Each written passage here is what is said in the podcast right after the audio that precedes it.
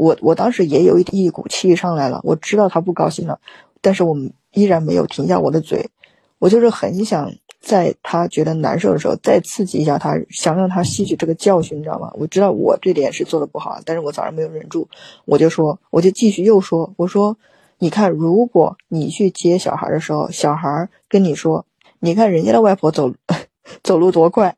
你看人家的外婆为什么没有白头发？我说，虽然他没有说我的外婆不好，但是当他比别人的外婆的时候，你心里什么感觉？我为什么拿这两句话来